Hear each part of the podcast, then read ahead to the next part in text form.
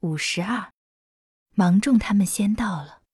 芒种刚刚和守城的几个民兵说明情况，叫春儿和老常快去报告县里。田耀武的几匹马队已经到了眼前。站住！口令！民兵们伏在原来是城门的土岗后面，喊叫起来。耳朵叫黄辣惯了，连自己人的声音也听不出来。我是高团长。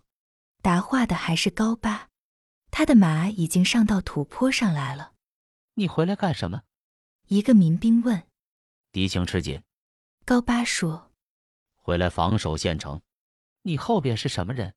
民兵们问。高支队长。高八说。你是一个叛徒。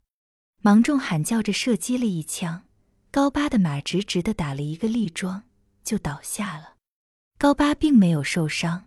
吃了一嘴土，跑回田耀武的队伍里去。芒种指挥着几个民兵射击，民兵们的破枪旧子弹不好使唤，枪法又不准。看到敌人的大队，心里又有些害怕，实在抵挡不住。敌人分几路攻进了县城，芒种拼命奔着县政府跑去。白天，李佩忠用电话和司令部联系了，知道情况紧张。但是他知道的只是日本人有可能从东面向县城进攻，并没想到高八的叛变和张英武匪军的偷袭。县委们分头下乡去作战时的动员，留下他做城关坚壁清野的工作。他看着大车队把公粮拉到城外，又派人把一些重要的犯人押送到乡下去。政府的大多数干部也都分配下去了。夜晚，他把重要的文件装到一个白色绣字的挂包里，放在身旁，准备天明以后到区上去看看。他躺在只剩下木板的床上，要休息一下，就听见了西关附近的枪声。春儿和老常跑了进来，他仓皇地带好文件，挂上手枪，跟着他们出来。刚刚走到大堂门口，就遇见了田耀武和高八。田耀武用手电筒一照，就抱起一支冲锋式枪向他扫射。他把文件投给春儿，倒在了跑马场上。春儿慌手慌脚地投了一颗手榴弹。田耀武和高八跳开，钻小胡同跑了。背着他走。春儿喊叫着老常，在地上摸着李佩中的文件包。老常背起李佩中，春儿在前边碰见了芒种。他们和城里的一部分工作人员、一群老百姓冲出县城来。田耀武的队伍在城里抢夺着商店居民的财物，放起火来。在回来的路上，春儿哭了。他一直跟在老常的后面问：“他要紧不要紧？”“不要紧吧。”老常觉得李佩中的伤很重，血不断流到他的手上来。他细心听着，李佩中的气息虽然微弱，可是他还是活着的。老常心里非常难过，他亲眼看见是田耀武端着枪打的他。老常想，这个畜生平日那样窝囊，对待自己的女人竟这般毒辣。从今以后，在天地之间，我是不能和田大瞎子这一家人在一起活着的了。他们把李佩忠放在黄村南边一个小村庄上，找了医生来。春儿叹气说：“我们没有完成任务，还吃了大亏。去的时候一个拐腿，回来又多了一个伤号，一个是叫日本鬼子打的，一个是叫张英无害的。他们等候着主力回来收复县城，主力并没有过来。这天下午，日本军队没放一枪。”就进了县城，田耀武的队伍恭恭敬敬地交代了防务，就退回到子午镇来，实际上成为敌人的右翼。他们在镇上积极地恢复汉奸统治，他们搜查了各个抗日民主团体，逮捕了很多人，砸碎一切抗日的牌饰，烧毁文件和报纸，封闭民校。田耀武打发两个护兵。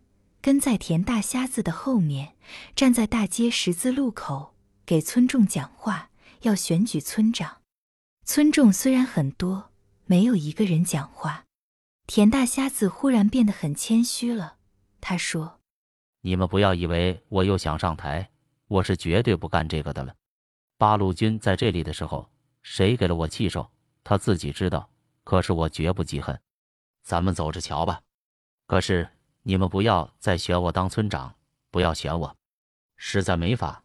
你们可以选老蒋，因为这次打出共产党去，光复我们的村庄，是他女婿高八的功劳。”田耀武在家里把长工老温倒吊在牲口屋里的大梁上，下面是牛屎马尿。田耀武拉过长工们的棉被垫着屁股，坐在土炕沿上，手提着一根粗马鞭子，拷问老温的口供：“你是一个共产党？”田耀武咬着牙说：“我不是。”老温说：“老常是不是？”田耀武翻着一只白眼问。他是不是我不知道？老温说：“你说你赞成国民党不？”田耀武奸笑着：“我没见过国民党是什么样。”老温说：“你说他们一个人，我看看，我就是。”田耀武掂着脑袋说：“啊，你就是。”老温咬着牙不言语了。你怎么不说赞成？田耀武喊：“你是赞成共产党？”共产党，我从前也没有看见过。老温说：“这半年我才见到了，看见了他们的人，也看见了他们的主张形式。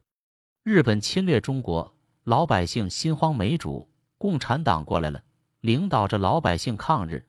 就是像我这样的人，心里也有了主张。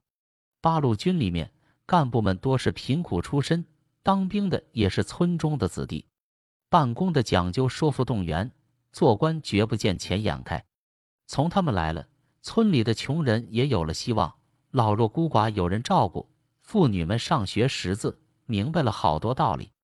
道路上没有恶倒，夜晚没有小偷，睡觉全用不着插门，没有放债逼命的，没有图谋诈取的，没有拐骗女的。